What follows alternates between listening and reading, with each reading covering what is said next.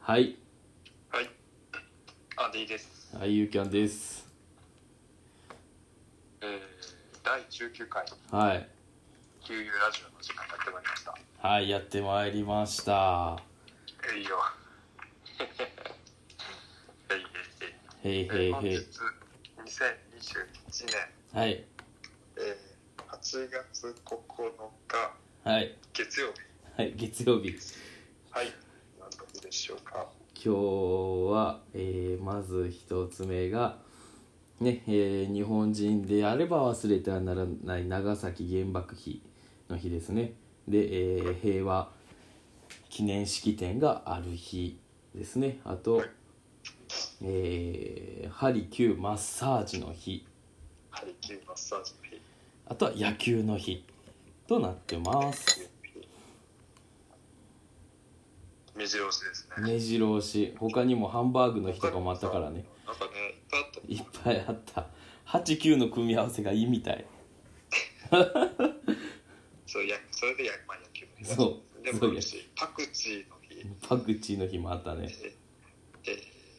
美白の日ハグビーハグひどいハグの日ハグの日八九ハグね薬草とかね薬草薬球薬パー草クの日とかパークの日パークの日もパークの日もね面白いな思って友達にパークいるからねね共通の友達にまあそんなこと由来でとか聞きたかった聞きたかった確かにいやパーク何の由来なんやろなああうんこうこというところでそんなう感じでような光景ですパークパーク要素ないからねはいゼロだねはいえー、じゃあご説明していきますねお願いしますはい。はい。悠々ラジオは、は同い年アラサー2人がラジオ名にあるように悠々自適にのんびりと思う。うん。アンディもユーキャンもお酒が大好きなので、 えー飲みながら楽しく日常の出来事や好きなことなど、悠々とお話をするための悠々というなのでお付き合いいただけたらと思います。はいお願いします今よろしく伊勢さんなってたで伊勢さんなってた飛んでた途中伊勢さん意識。伊勢さん意識やっぱ憧れの伊勢さん意識伊勢さん意識。はい。伊勢さん意識してます。なんだかあのさだ今日アンディ小声じゃない気のせいえーっと、まあ、それにはちょっと理由がありまして、あ理由があんのね理由があるんですよ あまり声を張らないっていうかなんかなんかいつも以上に声がここもってる感が出るので皆さ低んい低い声で低い声で耳耳かっぽじって聞いてください、はい耳かっぽじって聞いてくださいお願いしますお願いしますとりあえず乾杯しますかはい。はい、じゃあ、こう、もうね、お盆休み入った人も、もしかしたらいるかもですね。はいいやーということで、今日もお疲れさんでした。今日はすいません、1時間遅いですが、配信します。は乾杯。乾杯スタートくーあー、いい音。喉の音はいい。声よりも喉の音の方が ほんまに。そんな感じでしょうかねはい。はいという今日はな何の日か。何の日かまず1個目が長崎原爆碑、えー平和記念式典の日ですねはい忘れてはならない1945年8月9日11時頃はい米軍の B29 爆撃機ボックスカーがプリトニウム原爆のファットマンを投下して長崎市の、え 500m 上空で爆発しました。はい、松山町約7万4千人の市民が死亡7万5千人が重軽傷を負った、まあ、こんなね悲劇を繰り返しはならないという形でね、えーそうだね忘れてはいけない日の一つとなってます2つ目がはあ、はいハリキューマッサージの日あ全日そう本そうそう鍼灸マッサージ師会が2003年に制定針の8であと9の9針9の組み合わせで針9マッサージおお上手ですねお上手ですねこれ綺麗やねこれはなんかこれはいいねハリしっとくりくるねうんしっくりくるまあそうだろうなって思ったよ今日ハリキューの日だなってあほんまに感じてたうんうっすらとあそうださすがそうだハリキューやってた人だけあるねはいちょっとだけ感じてましたねはいアンディなんあのーハリキュー今でもできるのやろう思ったいらや資格が合わないんでまあでもまあ打とうと思えば打てますおおいやそれこそ僕らもさ電気工事士ってあるけどうんなくてもやっぱ家でしてる人はしてるしさ感名前借りればいいんだもんねそうあの結局資は格持ってる人お金を取らなきゃ別にいいだけやあからそうなんだそうあの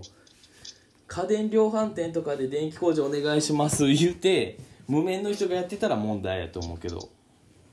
とやっぱりなんか書類とかに書くよねそうそうそうやねあの契約になってきたら施工も施工者みたいなさそうやね実地した人の名前とかそこの責任者とか出てくるやろうけどじゃあ家で「あやべえ電線切れた」って家の中でなって直すとかやったらやってる人はあかんのかもしれんけどいるかないるよね結構いるいるああこれもちょっといいやとか誰も聞いてないとはいえちょっとね会社のことはやめとこ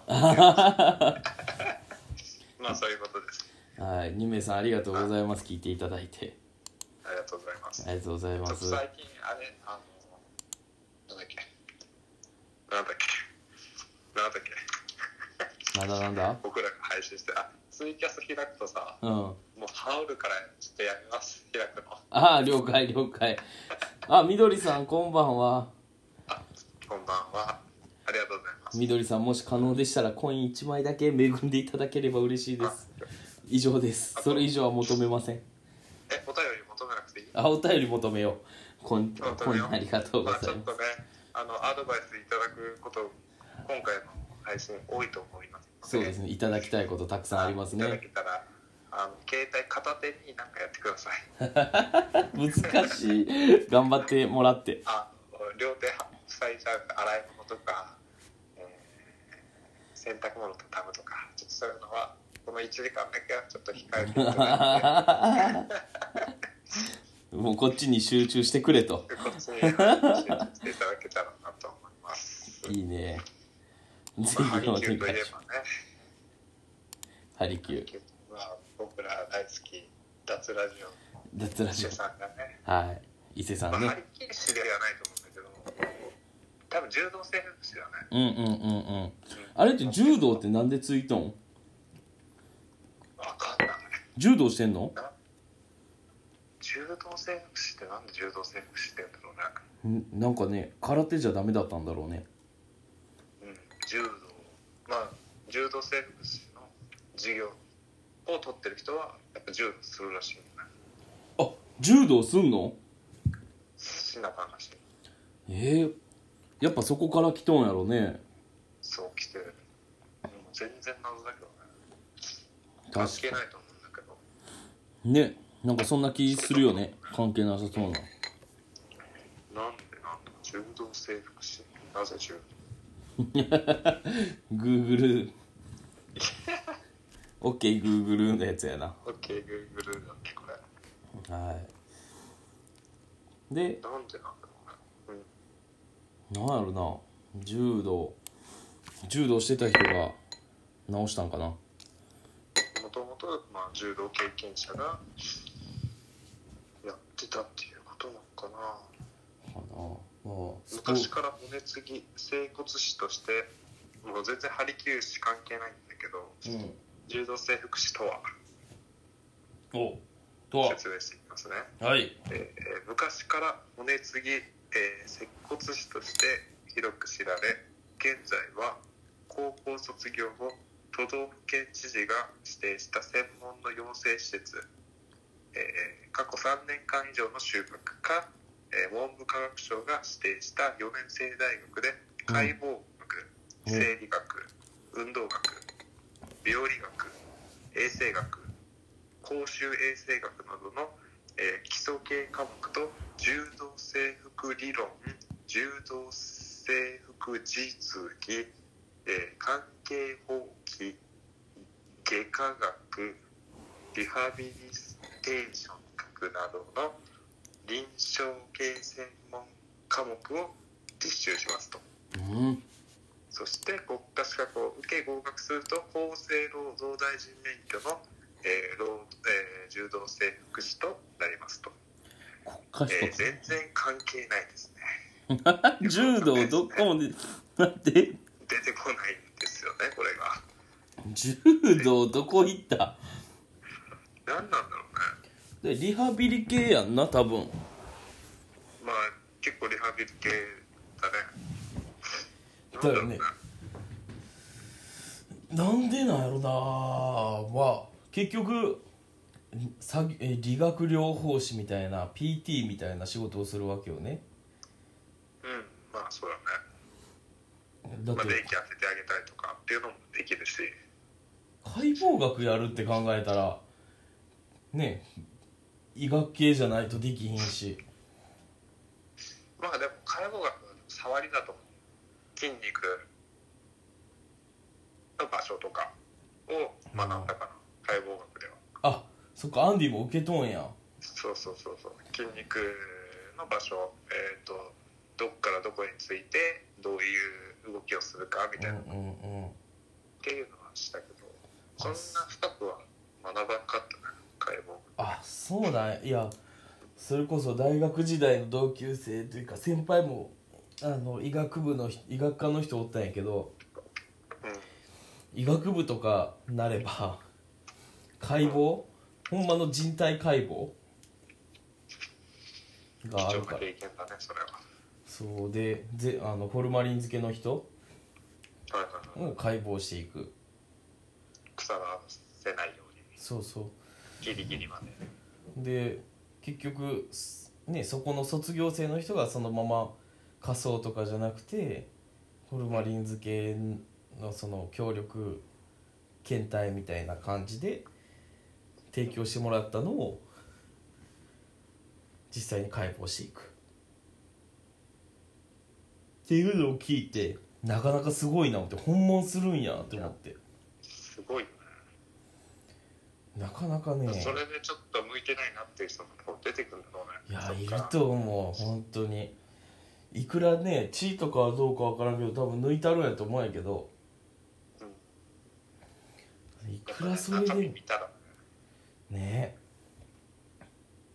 だって俺ドラマでも見れないいやーそれと戦争ドラ戦争系の映画とか見れへんいや見れん見れんちょっとしんどい見てたらしんどいようってなるもんやっぱりなるよななるるよなるなる本当にあんまり見ないようにしてますねそういうのはちょっと、ねえなかなかよねあれはありがとうございますねえー、お便りいただいてますあ後ほどはあ後ほどい読ませていただきますありがとうございまあすーこれちょっといいいい話題ですちょっと早めに読ませていただきますオッケーですじゃああと1個ね野球の日はいはい野球の日でスすポーツ用品メーカーミズノの直営店エキスポートミズノが制定しました、はい8と9で野球の語呂合わせとはい高校野球の期間で野球に関す対する関心が高まる季節であることかはいはらいはい8と9で野球の日を制定したみたいですまあ本来今日も、えー夏の甲子園開会式だったよね今日があ今日やったんや今日だったのが台風の影響で明日にずれてるっていう感じでいきなりズレかいきなりずれました8月10日から、えー青春が青春の1位を決めると楽しみやね楽しみですねまあちょっとどこ出てるか全然わからないっていうなんか今回ね僕勝手におおって思ったのがどこやったかな栃木かなんか関東らへんの鹿島学園今回多分初出初出場なんやけどうんここ分からへんけどここも通信の学校やねいう、んで調べたら全日と通信が両方あって逆に両方多分両方ねラサールとかも出とったやん北海道でラサール国際うんうん、あそこも通信の学校でってなると通信ってめっちゃ練習するんよね多分そういうとこっていや練習する時間があるってことじゃないする時間を作れる作れるよねそうしだって投稿下手したら週2でいけたりするからうんじゃあそれ以外は全部野球に当てれるっていう恐ろしい仕組みをもしかしたら使っとんかなとか思ったり可能性はあるよねあるあるすごいそれはね強くするには画期的やけど生徒からしたらたまらへんやろうなって思ってそうやねそう通信ってどういう感じなの通信は基本的に、えー授業がレポートとその年に数回投稿するだけで授業定になってあとテスト合格すればおあのああじゃあ高校の単位が取れるるそうでそれを積み重ねたら必要単位取ったら卒業もできる結構いろんな年齢層の方がいるって感じでそうやねあのうちんとこは全然やったけどうんもう学校によってはやっぱり20歳とか働きながらやってる人もいるしうんそう学び直しでやってる人もいるしだから可燃度生極端だし1年生で不登校になったからもう一回1年生でやり直し入ってる人もいるだろうしだから通信が別にいろいろな人がいるかなうん、年齢関係なしで年齢関係なくやけど学学力とかって関係あるそれは学力は基本学校によってねまちまちかもしれんけど基本的にはそこはあんま問わんかなみたいななるほどそれこそ今 N 高校っていうあのニコ動がやってるニコ動の会社のドワンゴっていう会社が運営してる学校があるんやけどすごい通信でそう出席がすごいうんアバターでパソコンの中でしショートホームルームとか出席とかやばいねそう時代か時代がねそう逆に言うたらあれやで将棋部の顧問の先生が羽生さんとかいいでプロプログラミング部とかの顧問の先生がそれこそそのドワンゴのホームページ作った人とかうわめちゃくちゃいいあれだねそうネットやからできることもあるしそっかそこを有効活用するけど逆にそれで将来ほんまにやっていけるんかなっていうのはずっと思ってた対人難しそうだよねそう結局画面越しだからさそうだ年に12回だけの投稿かなうわは必要ないけどいい面もあればちょっと悪い面もありそうなそそうだね結局ね人とはやっぱ合わないとっううんて思うからやっぱそこに面白さを子供には見出してほしいなってすごく思うんうもし子供が結婚して子供ができたらの話やけどやっぱそこまで思っちゃうねそうだねおそうですね緑さんまあ野球か野球だねうんそう鹿島学園うちの隣の駅前にあるわそう駅前にあるんはサテライト校みたいな感じやねああああそうまあちょっと暑いけどね、えー頑張っていただだきたいですね。そうですね注目ですね個人的には名電ああそっか名電今日は名電が出ます。京都は京都国際。京都国際前橋育英だったかな、初戦。前橋育京英都国際は。そちょっと、うちょっと厳しいなちょっと厳しい。まあ、名前だけで言ったら、ね、前橋育英の方が強いな。余裕で結局ね、わからん。分からん分見かてらなんいから、予選の戦い方を。もう今年は京都は京都国際がやっぱダントツで強かったらしあいで決勝戦があれやった京都外大にしたいお京都国際京都外大にしても全然甲子園出ないもんね、今。そう全然出んけど京都の中ではやっぱベスト8以上にはほぼいるか出 なてるなそう本当にまあ最後の最後まで勝てないっていう感じそだうね福知山整備とかの方がひどいはい今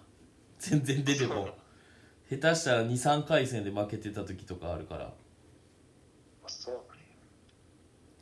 あんまりやね京都の高校もえ試合とか見たかったけどな、いや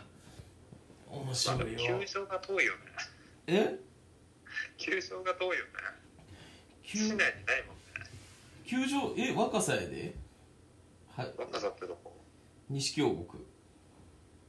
西京極西京極っていうと西京極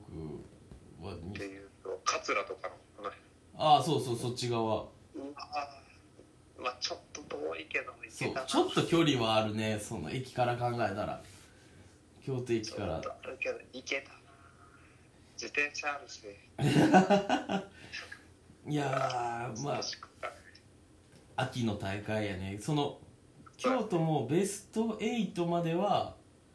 うん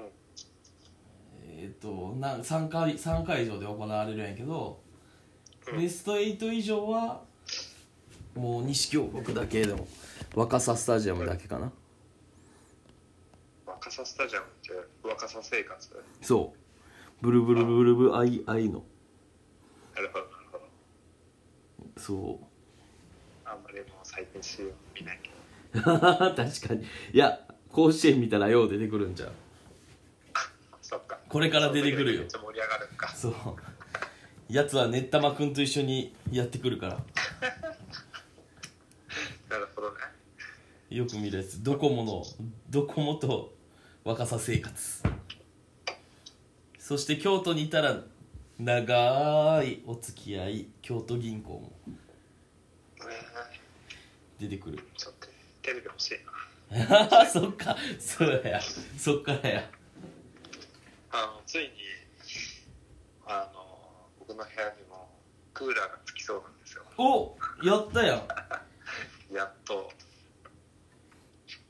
交渉したんここれで夏を乗り越えそうですあの使わないっていう人がいておうそれもらうけどどうって使うって言われておう使いますえあつくつつくかわからんけどねクーラーえ設置とかせなあかんのじゃん設設置せなあかんいやんなそうやね設置しなあかんそうかそうはいそれは楽しみですね、クーラーもそうですねまあそうです暑い日が続いてますが、はいえーここでお便りいきますあーありがとうございますもう本当にみどりさんいつもお便りいただいてわがまま聞いていただいてありがとうありがとうございますはい思いますねえーアンディユーキャンこんばんはあーこんばんこんばはんは、えー毎日暑いけど皆様お元気そうでないよ何よりですと、ありがとうございますはいえーお二人はオリンピックで心に残った種目とかシーンはありましたか、おえー私は野球が金メダル取れたのは嬉しかったですと、いいねさあお二人で野球のあれこれ数分熱く語ってくださ いその前にちょっと語っちゃってますけどもほんまにほんまや本当に暑い日が続ききますねいやー今日なんかはほとんど家の中にいましたね今日やっと涼しいなーって感じたんがやっぱ雨やっぱがね台風かそう雨降ってて風がそう強くてこの3日間部活やったけど今日ね明日からちょっともう学校が完全に立ち入り禁止になるからお盆といえばお盆ででそれで筋トレ最後生徒と一緒にしたんやけどうんまだいけたなんか炎天下の中でする筋トレと比べたら全然誰よりもダンベル上げちゃう感じいやあのねヘロヘロほんまに腕立て腕立てだけで100回以上最初にし始めるからういろんな種類を20を5セット以上マジでついていくワイワイドでとかそうそうそうそうはいはいはいはいダイヤモンドって言ってあの手をもうピタッとつけた状態うん四角を作ってとかはいはいそうそんなんとかいろんな種類をやるんやけどほんまにギリギリギリギリでギリギリやけどやっぱね太陽が出てないだけ雨が降ってるだけですごい涼しく感じた今日はあーえ一緒にさ筋トレするんだいやー僕の持論なんやけど生徒にやーやー言うやん顧問の先生って当たり前にいいよねなんかできてへん人から言われても説得力ないやんなるほどでしかもなるほどねそうそのやアーチェリーは生徒と一緒に打っとるから一緒に練習しとるからうんあ出たよ顧問の先生ほらやらへんとかさ打ってるんだ一緒に打ってる打って実際るにおおーいいねそうはほら出たやらへんとか言われたら嫌やしそれやったらやっとこうかなみたいな自分も打って上手くなりたいしそういう顧問は俺は嬉しい嬉しかった嬉しいというかそういう人に憧れる真似をしようとするっていうのは昔からあったかもしれなうい、んうんうんうん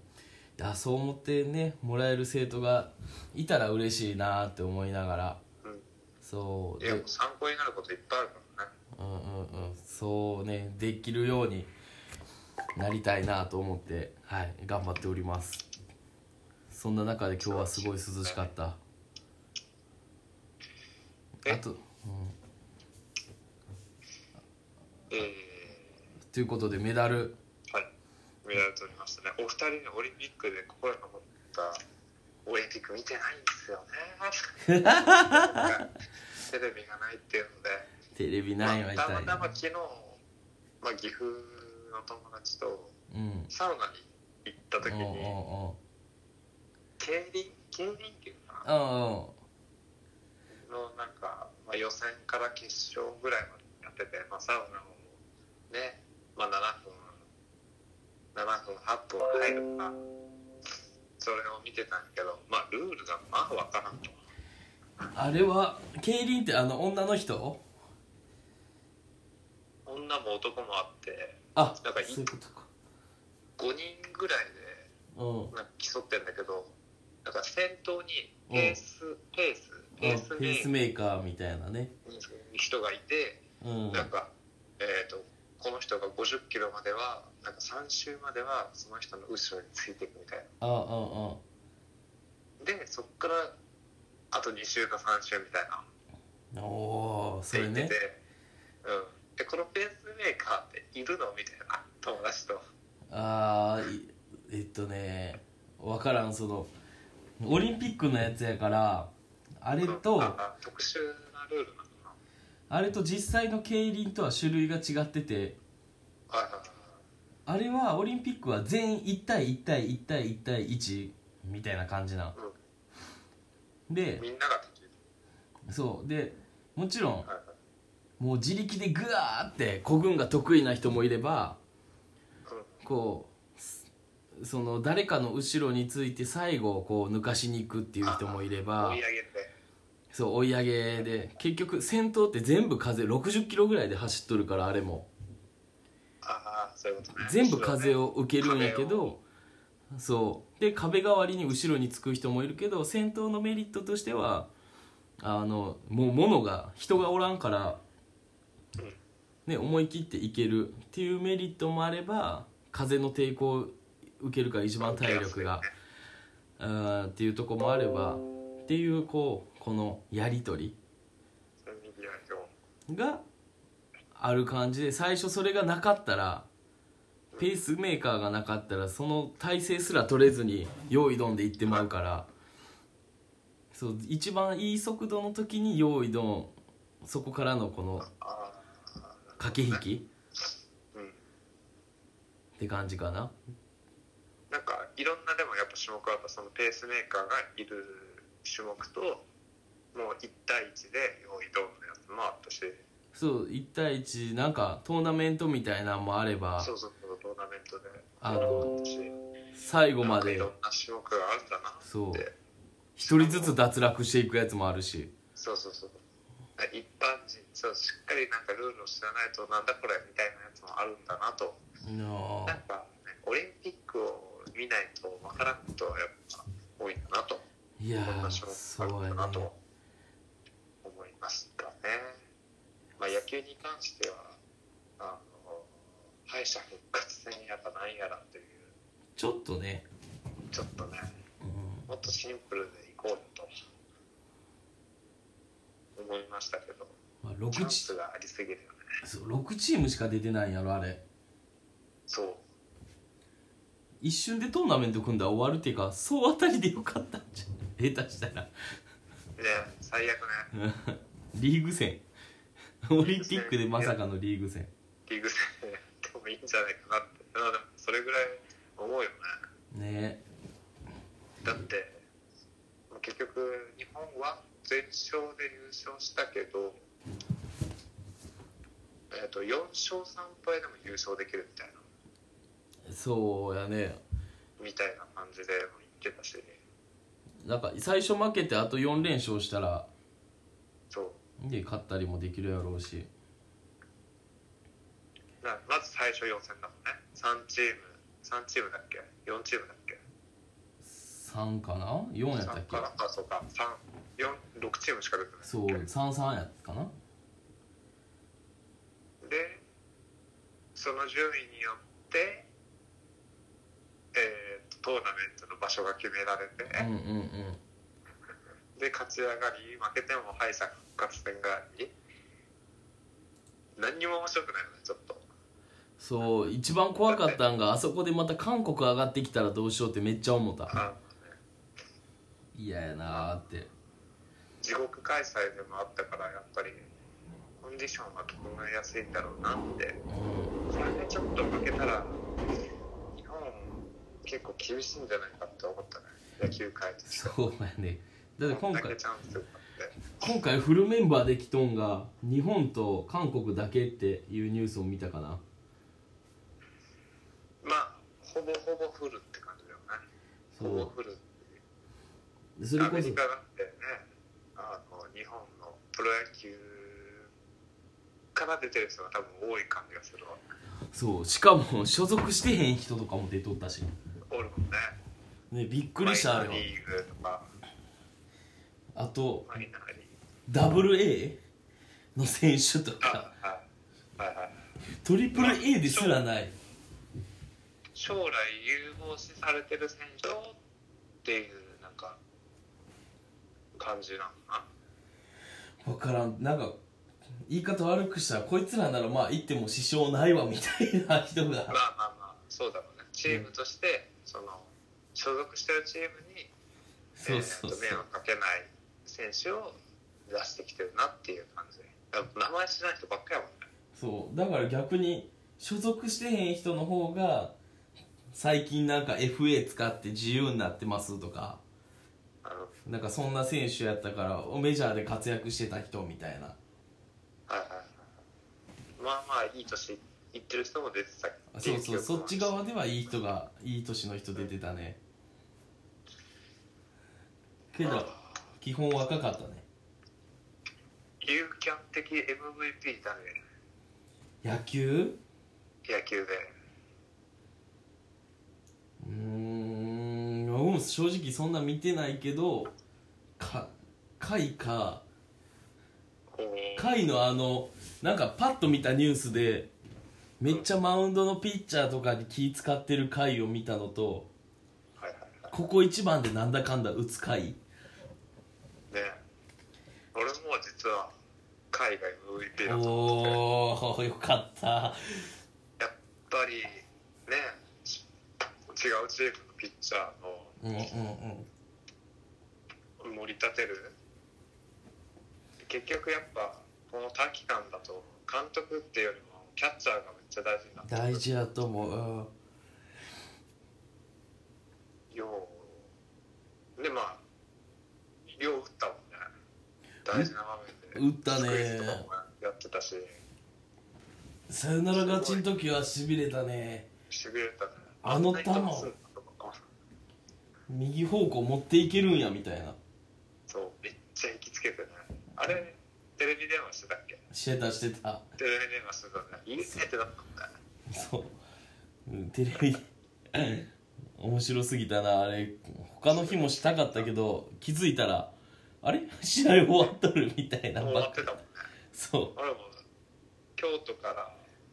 名古屋に移動中の時にもう試合終わっててうあそうかでなんだかんだもうなんか閉会式も終わっちゃってて終わっちゃったね終わっちゃっててまあ面白かった面白いっていうかまあいろんなスポーツに触れられたかなってそうやねいや僕的にはやっぱりアーチェリーで団体銅メダルがね熱かったねあれあなんか30何歳のおじさんもなんかやって るんだねちょっと待ってめっちゃ言い方悪いからあの人めっちゃ日本で一番強いから多分古川さん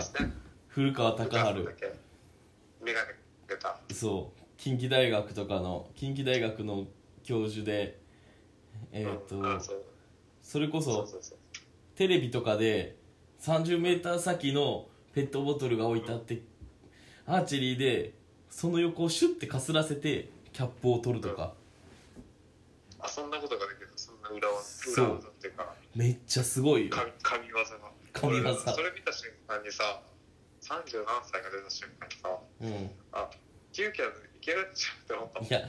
ほんまにいけるようにまずね僕は国体すら出れんからまず打ち切るとこからやから頑張るわハーチェリーってさうんなんていうの感覚をつかめばいける感じ感覚より逆に言うたらどんな汚いフォームでもそれを72回同じ打ち方をできれば完璧いい OK 結局同じ打ち方をすればまあダーツと一緒みたいそうそうそうに結局ダーツそれがも難さしいってことかそうどんだけ投げれてもさ真ん中に当てようと思ったら一回一回フォームは変えへんやんはいはいはいそれこそ20点やからこのフォームとかじゃないやんそれを同じフォームで上を狙うだけやんそれが難しいとそうそれをアーチェリーは 70m 先をずーっと真ん中に当てれ同じフォームできたら同じとこ行くからうんそれなだけそれが難しいそれが難しいよ な 70m 飛ばすからねすごいよな 50m 走もう 20m そうああまああるよそうだからアーチェリーで練習するってなるとな、うん、 30回ぐらい打つわけよはいは打ったらやっぱ取りに行かなあかんわけよいうんそうだねだから往復で 140m140m かける30回したら5キロぐらい走るの毎回1日であ意外とあなるほど意外と足腰いるっていうハードだねそうとかそうでやっぱり最後アーチェリー決めたのがシュートオフって言ってそれこそ同じ点数になったらまあダーツで言ったら1本だけで最後勝負決めましょうよみたいなはいはいなんかもうあダーツやったらありえへんけどもう2対2やから最後1本投げて真ん中に近い人が勝ちにしようみたいなうんっていうのがシュートオフっていうのがあって3人打って10点の真ん中に近い方が勝ちっていう時にあの武藤さんは最後の最後で10点入れてかっこよすぎたほんまにかっこいい思ったあれはこれそうここで10点入れるメンタルとはいそうやばーみたいなでアどう、うーんチェリーがさ、すごいのってさ、うんまあ今度パラがあるやんうんうんパラリンピックでもアーチェリーは同じさルールでさやそるわうけじゃんそうやね同じルールやねちゃんまあ 70m うん離れてうん座って打つってそうそやれねはすごくいいなってそうそうそうだからそれこそ秋田の大学に行っとる時にうんその冬とか雪で打てんかった時に体育館でその車椅子とか障害者アーチェリー協会の人らがうん練習してるところに一緒に混ざらしてもらってはいはいやるんやけど逆に車椅子アーチェリーって体幹が必要やけどうん必要な競技でうん僕ら両足がた使えるやんうん車椅子の人って座っとる状態で打つから踏ん張りようがないわけよはいそれでも打って打ってはったからやべえこの人らって思ってすごいよ普通におんもちろん同じ的で狙うしなんならパラの代表の人全然うあの比べもならん点数打ってやしほんまにすごいと思う逆に言ったらねあのそうやって怪我してでもできる競技の一つなんやなとかなうん思うからしょうほんまに障害競技になるんかなとかちょっとやっぱ上半身は厳しいもんねそうやね上半身まあ障害が出てしまうと厳しいけどああけど中には足で踏ん張って口で弦を噛んで打って持ってきてうん離して打つっていう人もいる両手がなくて両手がなくてね両手がなくて足でその弓を持って引っ張ってくるのはなんかちょっと特殊なやつ使っとってんかもしれんけどうん歯でこうギューって噛んで引っ張ってきて離すみたいなそうすごいそんなんでもしとってそんなんでもって言ったらめっちゃ失礼やけどそうそれでもしてはる人がいるからでまあ何かしら打てるってことやねそう何かしらで打てたら OK 的まあそう工夫であとはもう同じフォームでそう打てればスパンスパンスパンスパンと真ん中に行くとそう同じフォームで打てれば真ん中行くけどやっぱ風とかの影響もあるよねそう多少めっちゃあるよ、はあるよ ねやっぱりうんまいつの試合か忘れたけど隣の的狙って自分の的当たったこともあるしそうもうえげつない何を狙ったんやろうって思いながらそれこそ右の一番外側狙ってようやく真ん中行くとかはいそんなんもあったしなかなかやったなまあオリンピックといえばさうん まあうちの、まあ、名古屋の市長がさやばい出してくれましたあれはやばい本当にやってくれてますよあれはもうだってなんか交換できませんとかまで言われとったやんえ金メダルね金メダルを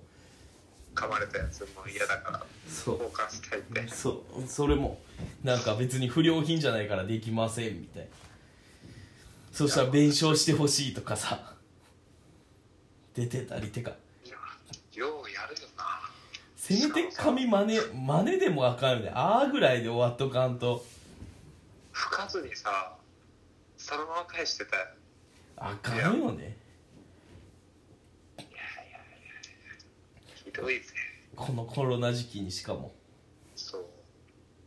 マスクバーンとってさ消するんかな思ったら噛み始めたの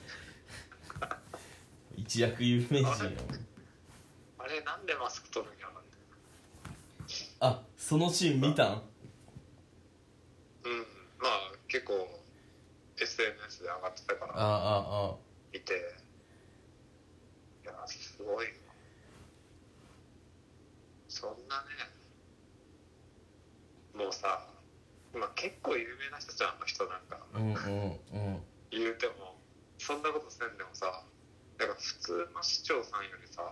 そうやね知名度高くないだからそれこそ名古屋とかさ大都市やん言うたらうんそんなとこの市長さんやったら顔も知れとし有名やねそうやねそうなんかさみやみやみやみや言ってる市長さんってなんかわかるじゃんその名古屋に住んでなくてもあああの名前って言われたら分からへんけど多分見たらああ名古屋の市長なんやろなってはなるよねそうそうそうそううん割と知名度高いうんタイプの高いと思う綾部市長よりは高いはず俺あれで市長わからんそうやろマジでわからんだからもう結構有名な人だと思うんやけどそういうの目当てなんだなとかうんうんうん炎上覚悟でそんだけねええそこなんやろか炎上覚悟でやってたらすげえな絶対あ僕はもう軽はずみで「やったった!」みたいな調子乗ったら怒られましたみたいな感じは思っとったから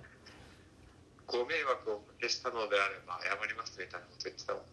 ひでえ何様やねんマジでそれこそ大阪の池田市の市長もやばかったやんあサウナを置いてましたみたいな面白すぎるやすごろいよほんまにあしかもあれだよね税金で買ってるってことだよねあやっぱそうなんそんな感じするけどね分からんけど実費なのかないやーこれで税金使ってとかやったらやばいけどねもその辞任したよね多分うあじそうそう辞任してもう一回再出馬したんかいなその市長じゃなかったっけいやでもそのね報道が来たそう報道があった2日後から3日後に池田市役所行ってるよあマジで俺うん行っためっちゃ綺麗だった結構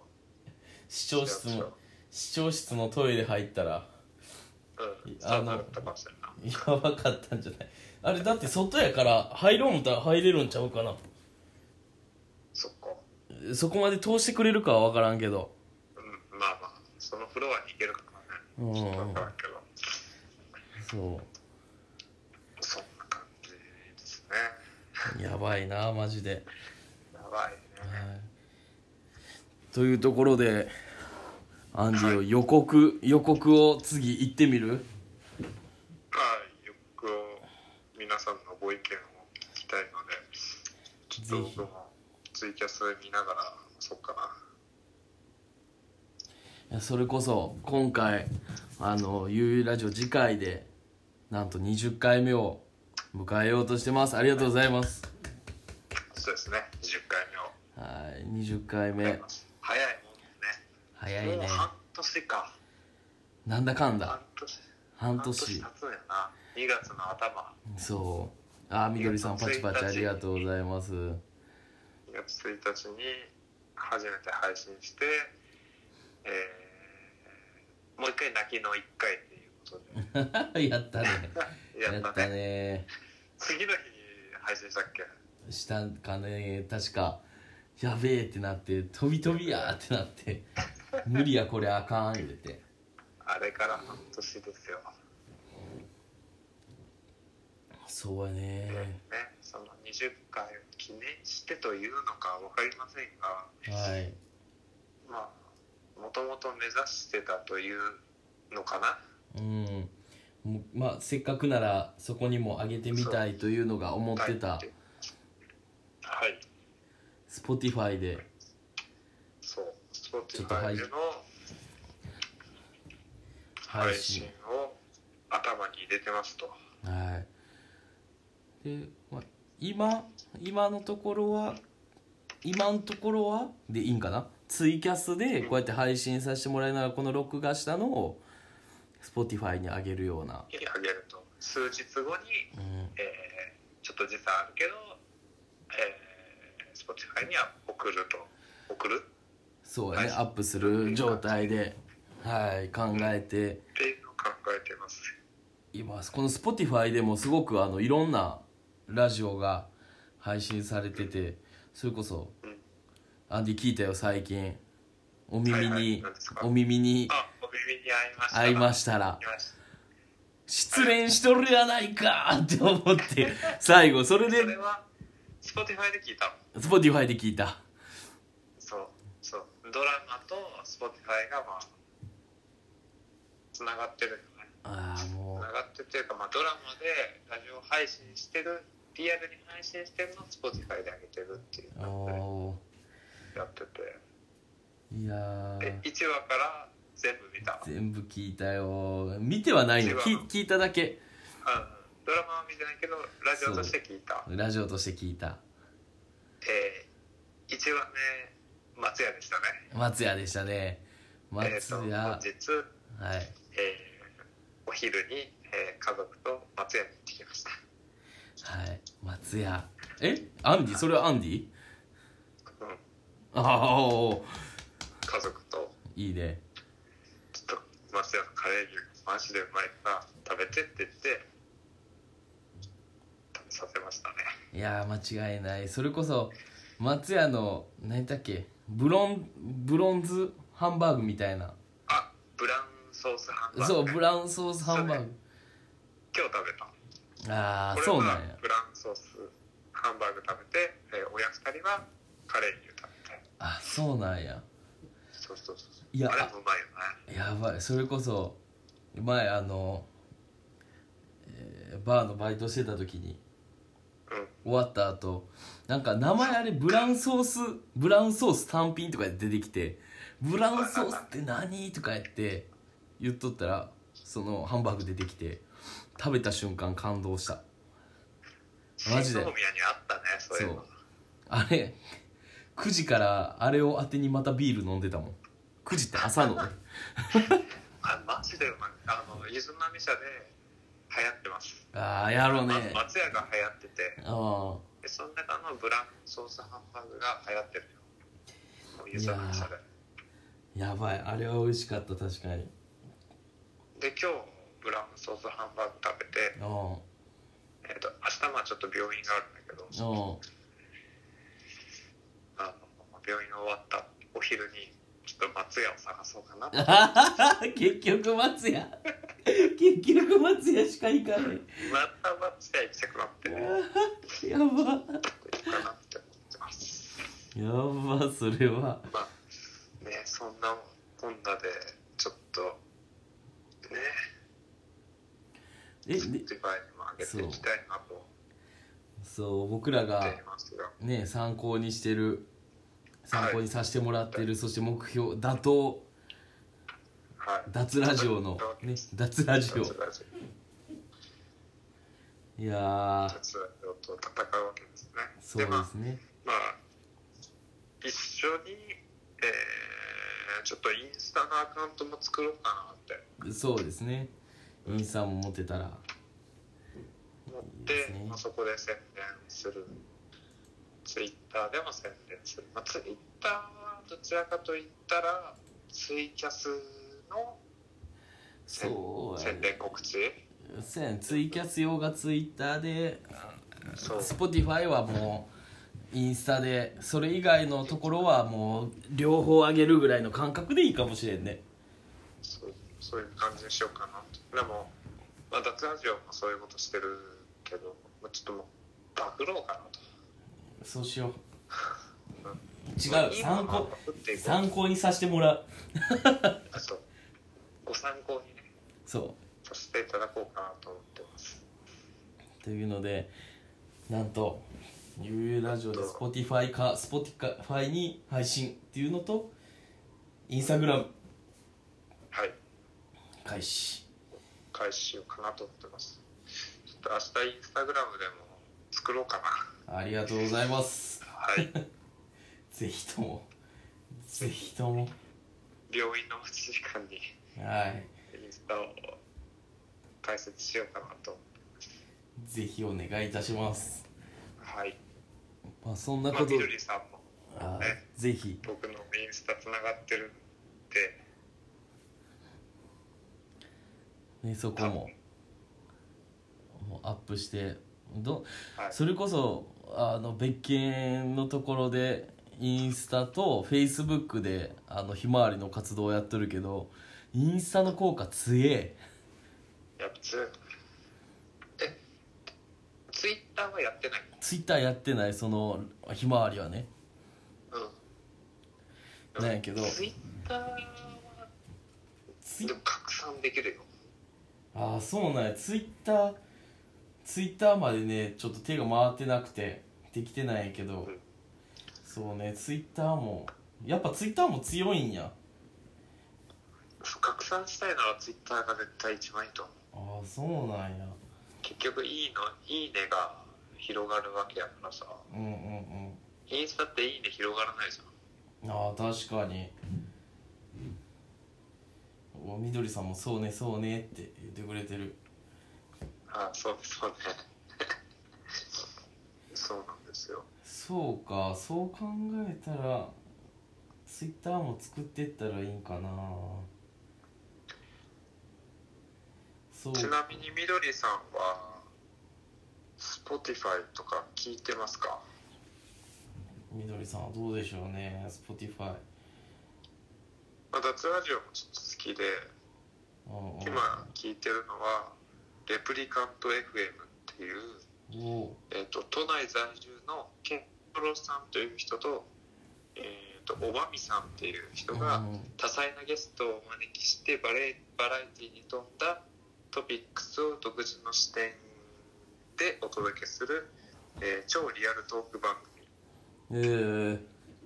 ええー思ったことを自由に発言するためにスポンサーつけずに運営してますっていうので、まあ、うん結構攻めたラジオですねそれ面白そうやなみどりさんはないって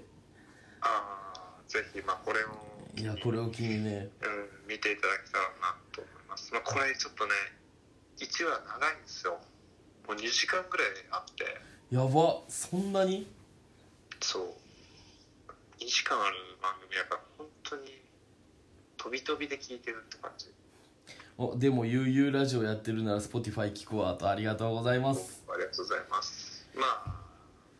引き続きツイキャスもあげるんでねぜひぜひリアルタイムでも聞いていただいてバックナンバーはそういう風な形でそうそうそう楽しんでいただければ嬉しいかなと思います僕もはい古典ラジオとお手ラジオ この2つをはい聞いてるてそうあ古典ラジオね古典ラジオは歴あの歴史を学べるラジオであーあの何だっけ吉田松陰やばいやつとかの話を聞いたりあのお寺ラジオはこうお寺の僧侶2人がやってはる兄弟僧侶2人がやってはるラジオですごいああそういう考えがあるんやとか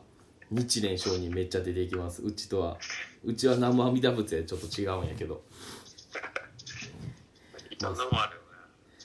そう絶対さあこれいいなっていうラジオは見つかると思う Spotify はいや見つかると思う見つかると思うなんか勉強僕は勉強になるやつって思って聞いて結構楽しんでますっていうところであとね、えー40秒ですのでさあはい今日も次回ありはいなんだかんだありがとうございましたここまでがとうございますはい無事ちょっと12時回ってしまって申し訳なかったです僕のわがままで時間ずらしてもらいました次回8月のドゥルドゥルルルルドゥルルルドゥドゥあれドゥンドゥンドゥン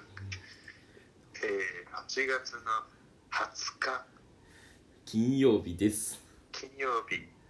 えー、10時から11時はい、夜のね次こそその時間でやりたいと思いますので、また、はいはい、よおろしく耳に合いましたらね。あー 使ってきたってことでありがとうございました、はい、ありがとうございました。おやすみなさい